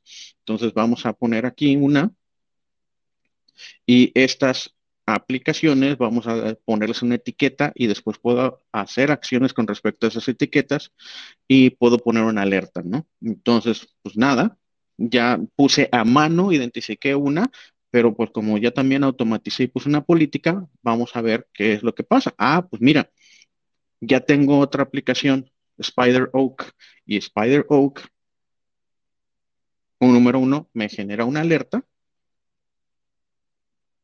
Con mi Cloud Discovery, veo que ya tengo una alerta. Y esa alerta generó una acción. ¿Cuál fue la acción? La marcó como aplicación sancionada. Entonces después yo puedo irme y aprovechar la unión o la integración con Microsoft Defender y puedo decir, ah, Microsoft Defender, ¿sabes qué? Cuando detectes aplicaciones sancionadas, bloquealas. Vamos a ver si es cierto. Entonces, si yo estoy en un cliente, en un usuario, yo voy a navegador y voy PowerFlux. Bloqueado. Y ese es el tema. Así es como protegemos a nuestro ambiente. ¿Sí? Excelente. no, y que ya venga incluido está impresionante, Manuel. Spider Oaks. ¿Jala o no jala? Pues claro que va a jalar. Location to you. Ahí está. Y eso es lo que podemos hacer. Pues bueno, este, nos quedamos un poco cortos porque bueno, pues también aquí podemos hacer un reporte y podemos hacer varias cosas. Este, esos son, son también temas interesantes, pero vamos a darle paso al, a la demo de Alex. Oye, a mí me encantó esa noticia que diste, ¿eh? de, poder dar, o sea, de todo lo que incluye el Defender. El, defender. y justo en la mañana tuve una charla con cliente para el tema de seguridad, este, y tocábamos eso. Y, el que ya venga incluido, bueno, o sea, créeme que ahorita le voy a hablar y le voy a decir, oye, no en tu E3 ¿eh? lo tienes no, es, ¿eh? No es poco lo que incluyeron. No, es increíble. O sea, la, la, lista, yo creo que si puedes volver a repetir la página, Manuel, yo para todos los que nos están este, escuchando, a lo mejor después en Spotify. Están en la descripción, están en la descripción y déjame te paso la, la liga del artículo y la ponemos aquí en el, también ah, en la... Y, y, sabes que otra parte estuvo increíble, la que mencionabas, la que no es página oficial de Microsoft, pero te dice todo lo que lleva los... Sí, esa. Mira, ahí ya la puse en... Los que nos están siguiendo en Facebook. Está tanto en Facebook como en YouTube. Ya ahí dejé la, liga del artículo y también la del 365 Maps. Esa para mí es mi, dice, an error occurred, wait a moment to try again. Este, creo que no estamos transmitiendo, como nos marcó un error ahí con Facebook, pero bueno, en YouTube no, ahí está. No, estamos transmitiendo. Ok, ok, ok. Oye, pues yo nada más quería, quería contribuirles este, a lo que comentaron hace un ratito del modo, bueno, de presentar en Teams y lo nuevo que se está liberando, que es la cámara de contenido que dijo Miguel hace un ratito. que, que, este, digo, su explicación de, la persona y de la carne de, ¿cómo dijiste tú? ¿La piel de burro, Manuel? La piel de burro, no es transparente. Sí, en mi rancho le decíamos la carne, ¿no? Mm. Le cambiamos piel por carne, ¿no? Entonces, y, fíjate que, cuando lo he platicado con el concepto otro de Teams Ah, ¿tienes demo de eso? Sí, ahorita en vivo. la, volaste. este, pues es que tengo todo montado, ¿no? Finalmente hemos platicado mucho con los clientes de Teams Room Systems, este, con el objetivo de, de, cómo mejoramos la experiencia del que está remoto, ¿verdad? Que en este caso, pues aquí pinta perfecto porque pues todos los que nos ven, nos ven remoto, obviamente. Y aquí, pues al lado no hay nadie mío, ¿verdad? Entonces, mi punto es que la cámara de contenido en vez de yo hacerlo tradicional de, a ver, espérame, miren, aquí tengo un libro. De yo hacer, miren, fíjense, aquí está el libro y este libro, fíjense que van a hacer y le van acá y, aquí el texto, miren, si lo llegan, a ver, no, hazle zoom. Y ahí le hago el zoom manual, ¿no? hablando con una, y, y perdón lo que voy a decir, hablando con una cámara de mejor resolución. Porque si yo trato de hacer esto y que le lleguen en una cámara de PC normalita, no creo que le lleguen tan bien a las letras, ¿va? Bueno, pero para evitar eso... Sale de foco. Sí, se sale de foco. Y, pero bueno, para evitar todo eso, como bien dijo Miguel, que estuvo buenísimo, Miguel, este, y estuvo buenísimo que hayas comentado que tenías la cámara de contenido como un feature nuevo que se está liberando en los tenants de los clientes, en los teams de los clientes, ¿no? este, de hecho, tengo tengo, así que dos notas. Ahorita luego la demo en vivo, pero una. Tengo aquí una computadora, no, para que se la muestre. Pero tengo otra computadora que también tiene Teams instalado y a esa computadora no le ha llegado, digámoslo así, el, la actualización para la cámara de contenido, en la que yo uso de producción todos los días, pues sí, porque se está conectada a mi GESA y todo el show. Entonces, les, voy a compartir ahorita esa, esa, pantalla y van a ver todo el proceso. Mm, ahí va, uh, screen share. Les voy a compartir la pantalla esta de acá. Ahí va. A ver si me ayudas con la pantalla, Miguel. Ahí estamos. Gracias. Déjame esconderla aquí. Bueno, pues bienvenidos a mi escritorio de producción de todos los días. Y lo que les voy a mostrar aquí es una sesión en Teams, ¿ok? En donde esa sesión de Teams le voy a dar clic a una sesión que fue invitado, en este caso me invitó Miguel, ¿ok? Y dentro de la sesión de Teams yo obviamente no voy a, van a ver que esta, esta cámara, déjenme ponerla aquí para apuntar. Ahí estoy. Van a ver que eh, esta cámara, ahí, ahí está así. Esta cámara pues está apagada porque es la que estoy usando ahorita en el streaming, ¿verdad? Pero tengo otra cámara conectada. Me voy a conectar con mi, pues con mi cámara que está aquí, con mi audio de la computadora normal. Sin audio, sin audio, porque el audio me va a doble. No, hombre, no te preocupes, no se va a ir el audio. Ya, entonces no, no, no, que te escucho dos veces. A ver, ya, ahí. Ahora sí, ya. ¿Ya no me escuchas doble? Ya. Ya no, ¿verdad? Ya le, ya le muteé la otra cámara.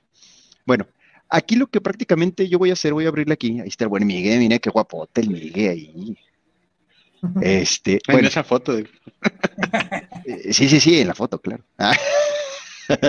bueno, miren, aquí lo que yo voy a hacer, si se fijan, Miguel nos hizo el énfasis hace un ratito, en que al momento de que yo selecciono este botón, me habilita que, quiero compartir. Lo que ya dijo de los diferentes botones. Después viene cuál pantalla quieres compartir. Luego, qué ventana quieres compartir. ¿Quieres compartir el whiteboard? O aquí está la opción que dijo Miguel. ¿Quieres compartir la cámara de contenido? ¿Y qué es eso? Le voy a dar clic, como dijo Miguel, y yo voy a compartirles un whiteboard, un pizarrón blanco prácticamente, ¿no? Como no tengo un pizarrón blanco en casa, siempre he querido uno. Tengo un pedazo de cartulina. Sí, no me deja este, comprarme uno, entonces, que porque se ve muy feo y bueno, está bien.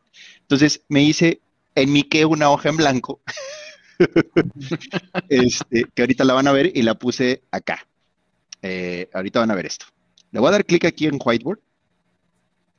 Y luego me dice, ok, ¿qué vas a hacer? Pues vamos a compartir el, el pizarrón blanco. Le doy ok. Déjame buscarlo. ¿Qué cámara vas a usar? Aquí dice Logitech Brio.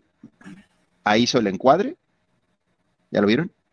Lo repito. Y, fíjate que eso está súper interesante porque este es súper hábil con ese tema de necesita estar perfectamente bien, pues sí, qué padre si la puedes poner súper bien, pero si no la puedes súper bien, hazle el encuadre otra vez, eso está increíble. Próximamente, Be Productive para educación. Adelante. Exacto, viejo. Mira, y si le digo otra vez scan again, mira, ahí está, ahí va en mi pizarra. Esa es la toma normal. Sí. Y, y es que ve la cámara en es como que... Es más, miren, aguántenme, déjenme sacar aquí la herramienta de lo que ve la segunda cámara normal. Fíjense esto. Voy a abrir la segunda cámara. Eso está de locos, o sea, Cintia, quien sea que vaya a hacer este, tiene que ser un clip súper excelentemente bien editado. Ahí está. Miren, esta es la cámara normal. Voy a minimizar todo lo que tengo. Ahí está. Ahora sí. Este es el software. Ay, otra vez. Espérenme, aguántame. Es que como tengo tres cámaras conectadas, espero que aquí no me falle el asunto, pero ahí les voy. Ahí está. Brío. Ahí estoy, ahorita, aguanten tantito. Ahí viene. Ah, pero que me andan hablando aquí. Bueno, esa vista esa vista que están viendo es la que va a la cámara. ¿Ok? Esa es, la cámara normal. Bueno, la segunda cámara que tengo. Ahorita ustedes me están viendo por una, que la tengo conectada a la compu, y tengo otra cámara conectada a mi compu también. Que esa es la cámara. Miren, aquí está mi mano. ¿Ya la vieron? ¿Ok? la voy a mover tantito la voy a hacer aquí para atrás. Miren. Ta, ta, ta. Ok, ahí están viendo. Ay, no gira. Ahí voy. Ahí está, miren. Esa, esa cosa que está ahí, el cilindro que está al lado de la computadora, es la otra cámara que tengo, este de aquí. ¿Sí? ¿Van cachando? Esta es mi cámara con la que ustedes me están viendo ahorita en el streaming, es decir, mi imagen como persona. Y pues necesito otra que apunte hacia el contenido, ¿verdad? Déjenme enderezar esto aquí que ya me quedó todo chueco. Ahí voy. Ahí está.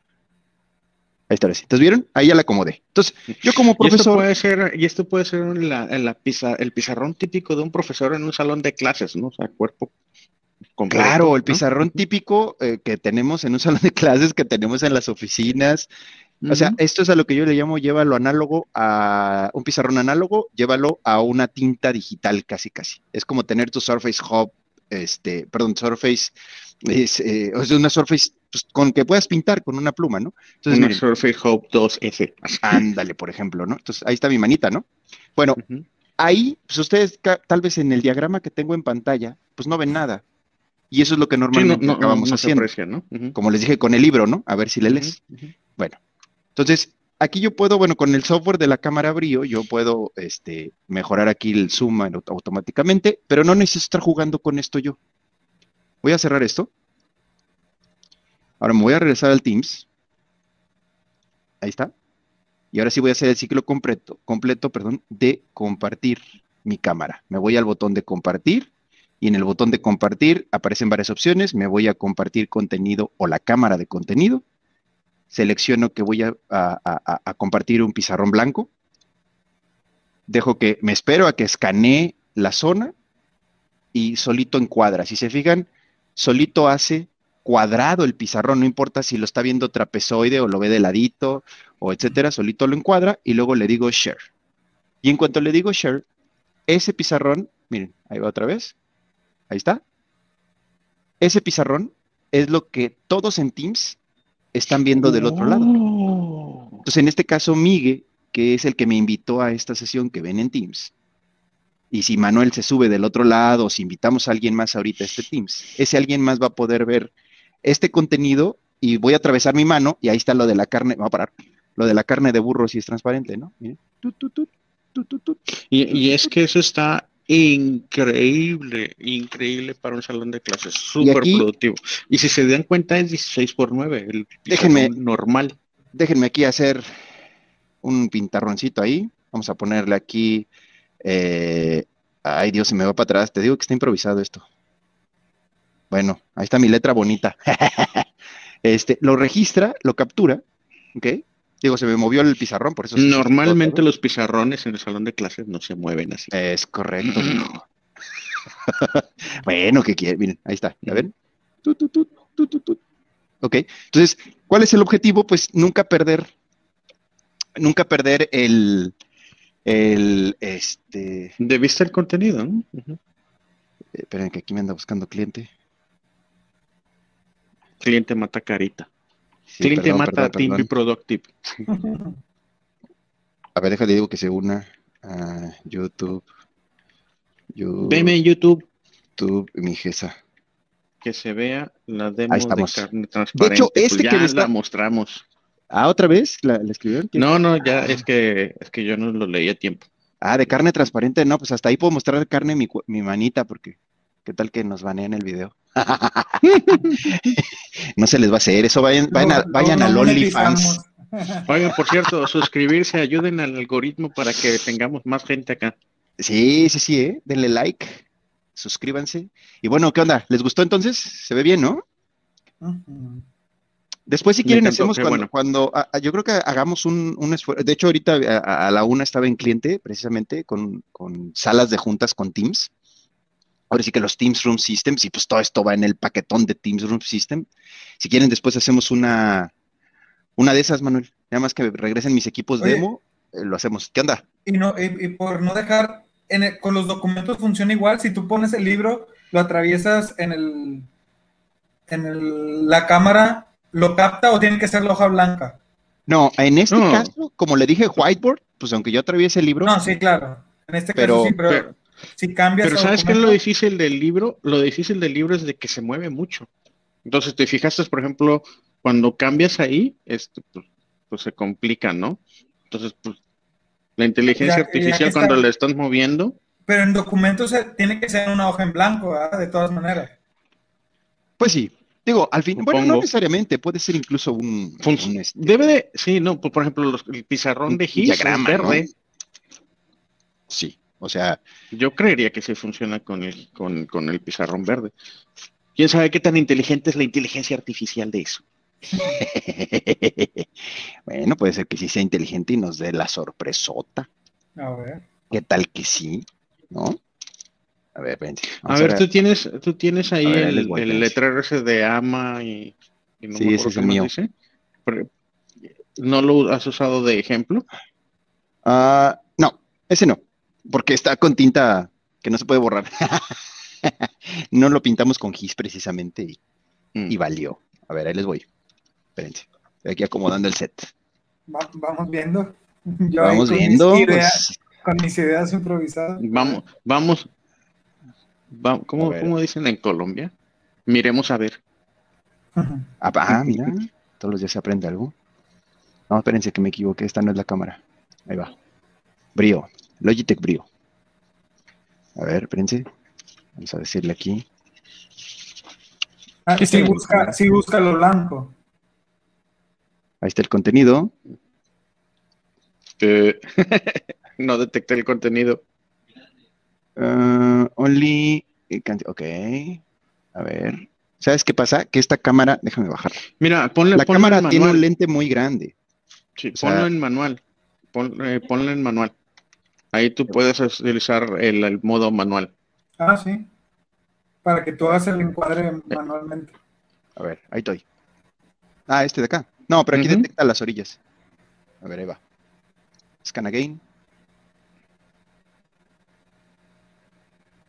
Pues, Madre al final es un documento. Pues es que al final es un documento nada más. Sí.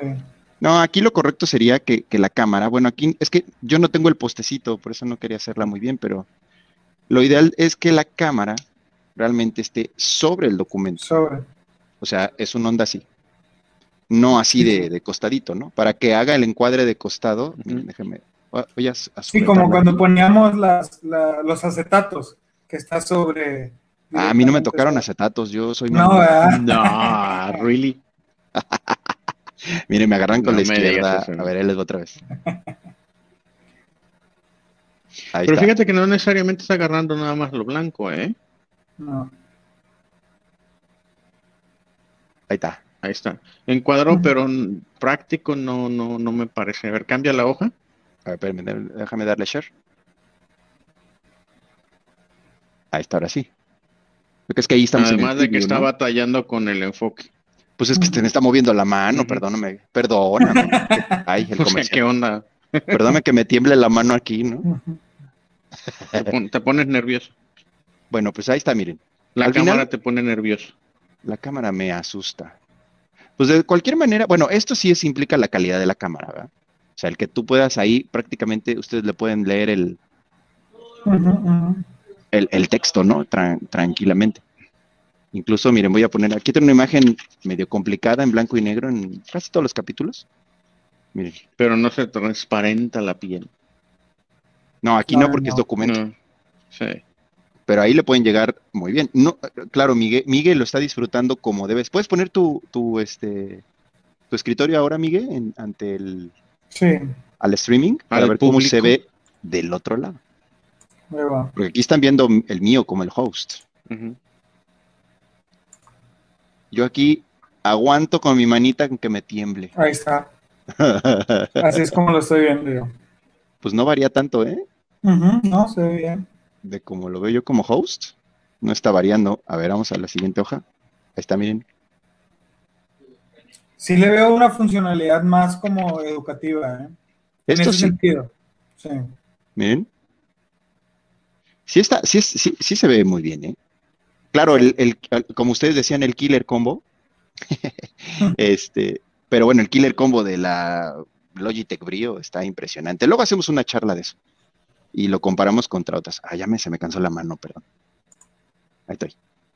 Bueno, chicos, pues eso era todo. Disculpen la interrumpión aquí, pero me dieron ganas y. Que por cierto, si ustedes consideran que mi contenido está denso, el culpable es Toño. Ahí está, para que lo pongan en los comentarios. Yo estoy de acuerdo, yo estoy de acuerdo. El de la semana pasada sí me dejó acá. Tripeado. saludos, Toñito, saludos. Muy bien, chicos. Pues cerremos el temita rápidamente. Ya hubo, hubo demo de piel de burro, pero ya no hubo demo de malware, así que. Ay, perdón, perdón. Llegué aquí. En la demo de malware, yo que en la Play Store hay un malware de demo, ¿eh? ¿Y por qué no lo haces? Pues, ¿Ya se tienen que ir o qué? ¿Qué, Mike? ¿Te tienes que ir o te aguantas? Creo que aguanto todavía tantito. Bueno, Órale, dale, dale, dale, dale. Yo, quiero verla. Y aquí ya que estoy en vivo, pues yo le doy. Porque, bueno, regresando a la presentación en la que estábamos, pues bueno, parte de la, este, del tema de administración continua de amenazas también tiene que ver con seguir, o sea, hasta aquí vamos en el control número 7, pero todavía tenemos toda una serie de aplicaciones o una serie de recomendaciones siguiendo estos controles, como cuáles, oye, la bitácora de el Unified Audit Block, Audit Lock de Microsoft 365 es una herramienta súper importante. No está activa por default. Hay que activarla. Entonces vamos a seguir platicando, vamos a seguir viendo un poquito la evolución de los controles para llegar a la demo. Hay un eh, registro, una bitácora súper importante en 365. Hay que tener un buen seguimiento de esa bitácora, hay que respaldarla, hay que tener este, un, respaldo de esa información porque puede servir para consulta, para poder, por ejemplo, cuando recibes una amenaza, cuando recibes un ataque, esa va a ser tu herramienta principal. Y ahorita vamos a ver un poquito cómo es esto.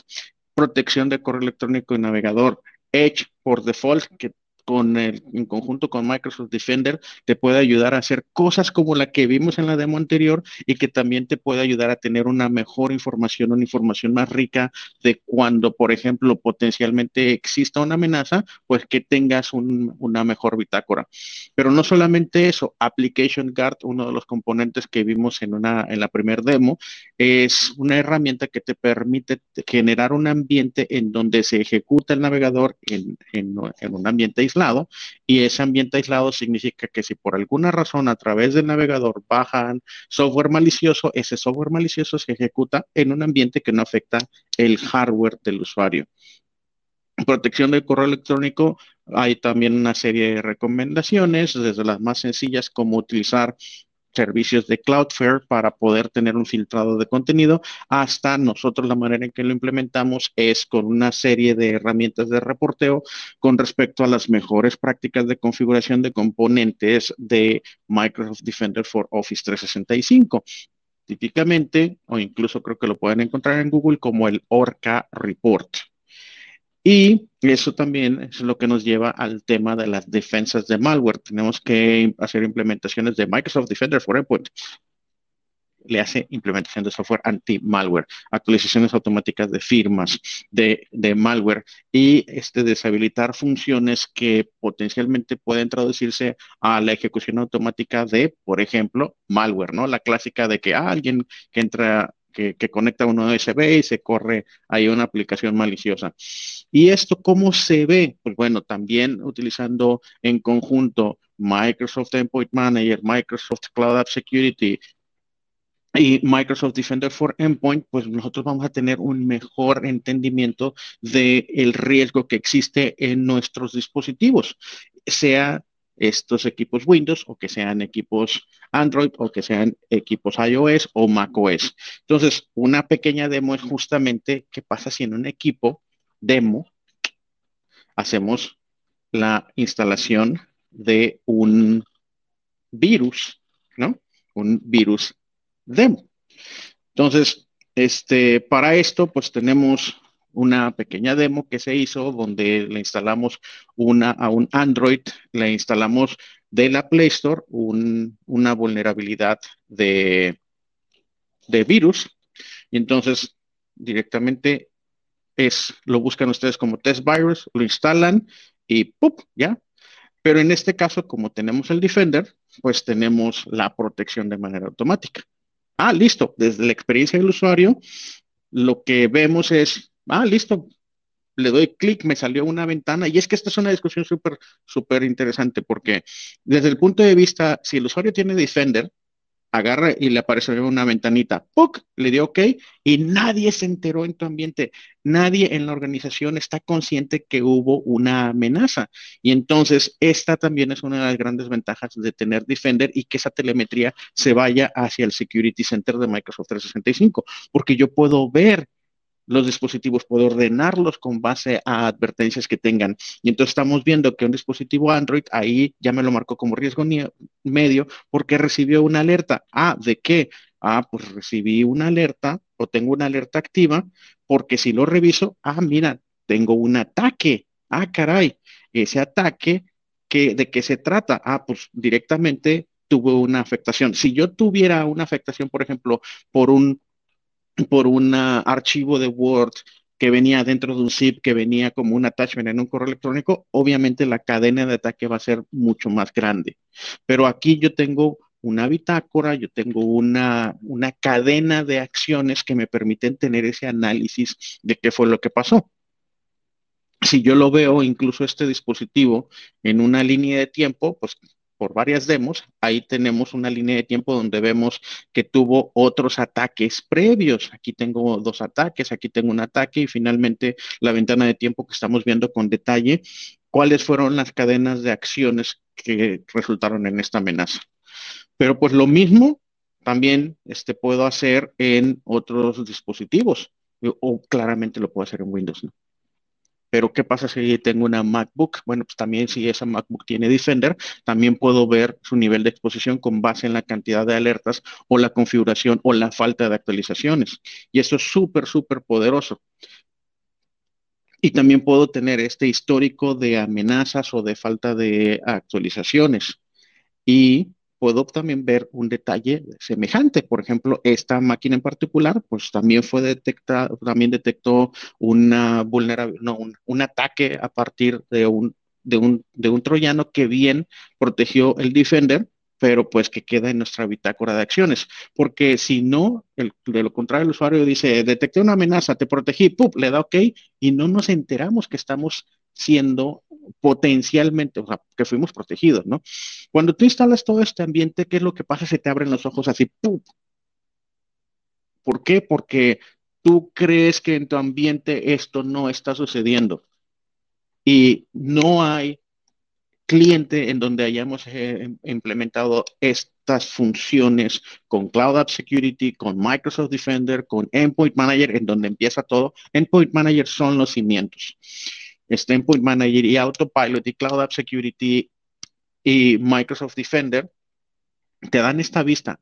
No ha habido cliente que no se quede sorprendido porque muchos clientes creen que no, esto no pasa en su ambiente. Y sorpresa, o sea, es un súper abreojos. Oye, y dispositivos, bueno, aquí vemos el detalle y aquí vemos también el histórico, ¿no? Y dispositivos iOS, pues también, aquí también los tenemos, por ejemplo, esta, este iPhone 8 que pues no ha tenido ninguna amenaza y ninguna alerta, pero pues también tenemos este, la visibilidad de eso.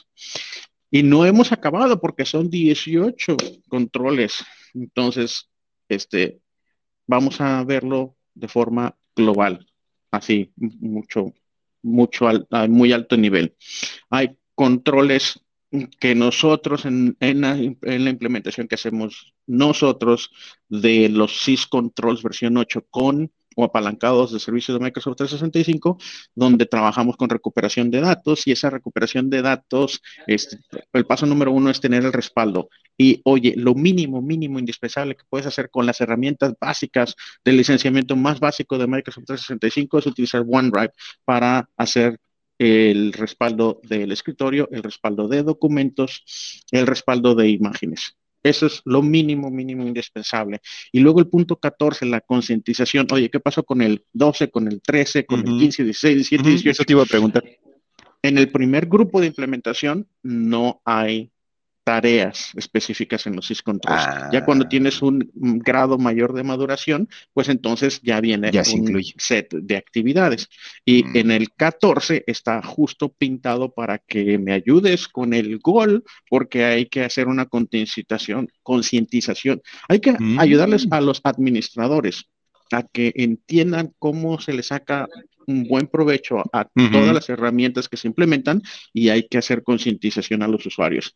¿Cuáles son los controles del primer grupo de implementación? Del 14.1 al 14.8. Y dice, hay que hacer una concientización de seguridad, hay que hacer la capacitación, hay que hacer capacitación en temas de autenticación, en temas de manejo de, datos y cómo se manejan datos confidenciales, en reconocer, reconocer incidentes o potenciales amenazas, en las actualizaciones de software y en los peligros que existen en temas como, por ejemplo, correo electrónico. Y también hay que hacer la concientización, y eso es parte de lo que hacemos nosotros, de todas las herramientas que estamos poniendo a disposición de, los usuarios para reducir el riesgo de eh, estas amenazas. Con esto lo dejo para que tú nos avientes el anuncio, mi estimado Alex. Pues el, eh, ahora sí que el, el, programa se llama Team Be Productive, ¿no? Y, básicamente Team, el Be Productive eh, empuja a que las organizaciones, o empujamos con Be Productive a que las organizaciones, tanto del lado de, de todo, así que de todos los usuarios que le llamamos, o de todos los que consumen la tecnología en la organización, y del lado del área de tecnología, o sea, de la gente de sistemas, este, realmente aprovechen lo que tienen, tanto en el escritorio como en la parte backend. Esto es todo lo que platicó ahorita Manuel. Y esto que comentó Manuel, tenemos un Be Productive for IT Admins, prácticamente en donde podemos darles o enseñarles, mostrarles la capacidad de las consolas o de todo lo que tienen en muchas de las consolas, de las cuales de todo lo que mostró ahorita eh, Manuel, en todos los pasos que nos fue describiendo, hay muchas consolas que se pueden ver y ustedes lo vivieron en las demos que, que dio Manuel, ¿no? Entonces, al final del día, pues escríbanos, ahí está abajo, beproductive.migesa.com.mx y podemos revisar el requerimiento y hasta hacer algo bastante custom muy bueno. Así que denle like, denle like. Ah, saludos a Ana RM. Gracias Alex por acompañarnos no, hombre, al contrario, yo llegué aquí de paracaidista, gracias por recibirme, perdón, pero pues vi la oportunidad. Oye, pero, siempre, siempre que tengas cualquier tema, avísame entre semana y te metemos desde una vez. Lo que pasa es que tu agenda luego está medio complicada. Y entre eso y que nosotros a veces nos aventamos el show así como que a las nueve de la mañana. ¿Qué vamos a ver hoy? Ah, esto. Sí, realmente, este, sí quiero, quiero, traigo varios temas ahorita para este, bueno, octubre, noviembre. Yo creo que sí nos juntamos entrando la, semana entrante este, y, a ver si, si, hay un espacio en el siguiente viernes. Platicamos, de hecho, nos encantaría mostrar parte de lo nuevo que estamos viendo con todo el tema de Teams Room Systems, por ejemplo, este, ya que pues ahora sí que tú le das bastante duro con el tema de, de Azure y seguridad y demás. Yo creo que toca a lo mejor algo de eso lo que decíamos hace un ratito, lo que tú decías de a lo mejor lo educativo hacemos otro, solo para educación, que ahorita no se sabe si regresan los, los chicos, si no, etcétera, pero, pero yo encantado. Yo creo que sí regresan. La pregunta es cuándo y cómo. Ah, bueno, sí, sí. Muy bien. Gracias, Alex. Gracias a todos. Nos vemos la próxima semana. Gracias. Excelente fin de semana. Abrazo, Manuel. Igual. Buen fin. Bye.